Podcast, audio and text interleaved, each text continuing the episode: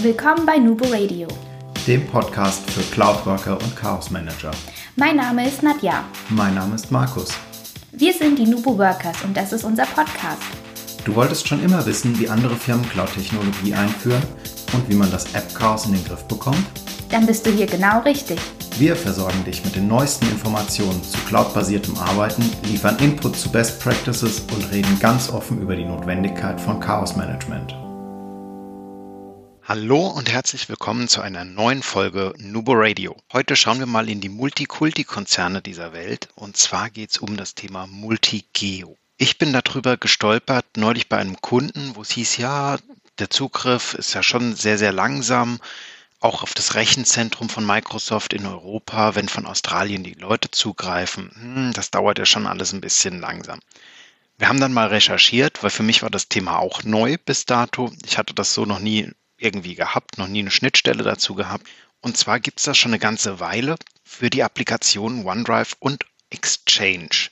Äh, war allerdings bisher begrenzt gewesen, dass es nur Unternehmen oder Organisationen mit mehr als 5000 lizenzierten Nutzern nutzen können. Mittlerweile sind es schon zweieinhalb nur noch. Wir würden mal prognostizieren, das wird auch die nächsten Jahre noch weiter sinken, sodass es auch für normale oder kleinere Firmen, die international agieren, interessant werden könnte.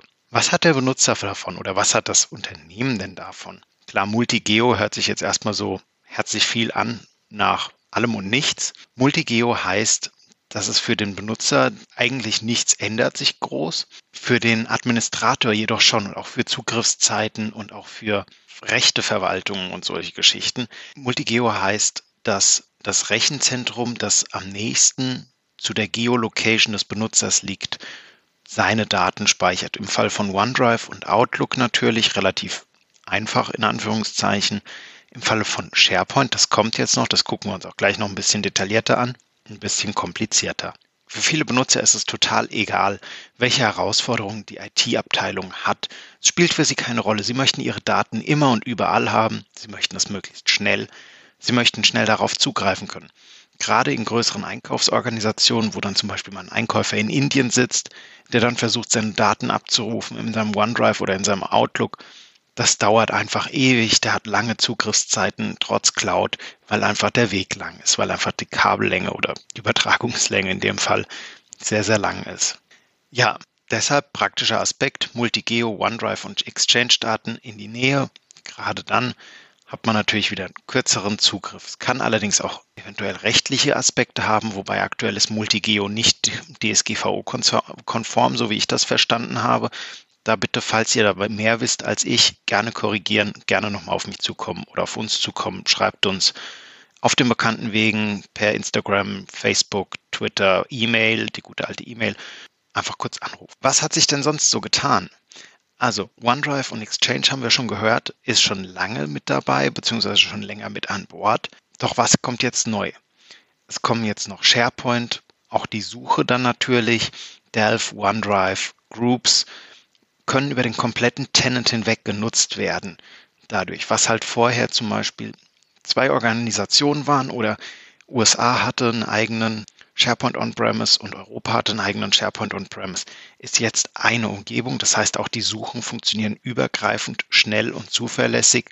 Es können einfach Personen berechtigt werden. Es können E-Mails natürlich untereinander getauscht werden. Ganz normal, wie, es, wie ihr das kennt. Suchkomponenten greifen perfekt ineinander und finden das, worauf man berechtigt ist, schnell und zuverlässig. Zum aktuellen Zeitpunkt OneDrive und Exchange Online. Das ist Stand November 2018. Ab Quartal 1 2019 startet der Rollout für SharePoint und Office Groups in der Multigeo-Edition. Es tut sich also wieder ein bisschen mehr.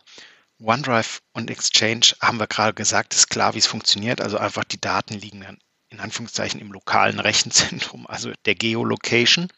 Bei SharePoint muss ein Namespaced URL, also zum Beispiel nuboworkers eure, also eur.sharepoint.com erzeugt werden oder die wird automatisch dann erzeugt und eure Teamseite wird da entsprechend dann hinterlegt.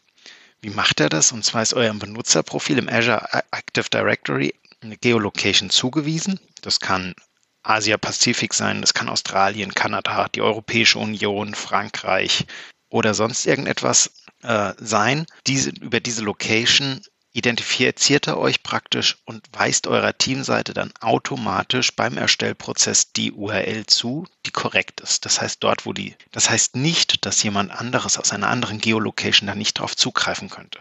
Sie liegt einfach nur näher bei euch und ist somit besser im Zugriff und schneller im Zugriff. Euer SharePoint ist also jetzt weltweit beheimatet. Hat das Auswirkungen für euch? Erstmal keine. Also außer dem kleinen Zusatz in der URL, der sich je nach Zugehörigkeit ändert bleibt alles beim Alten. Ja, ihr bekommt jetzt allerdings alle News von den Kollegen, die ihr vorher hattet, welche vielleicht vorher wegen Zugriffsrechten oder Datenschutzgründen oder was auch immer in den On-Premise-Silos nicht gesehen habt. Das ist alles mit dabei. Das seht ihr alles perfekt dargestellt auf eurer SharePoint-Übersichtsseite, entsprechend getaggt mit von wo die Leute sind. Das ist echt super. Auch bei der Anlage wie wir eben schon gesagt haben, es ist super einfach. Ihr braucht euch überhaupt gar keine Gedanken zu machen. Also für euch ändert sich rein gar nichts.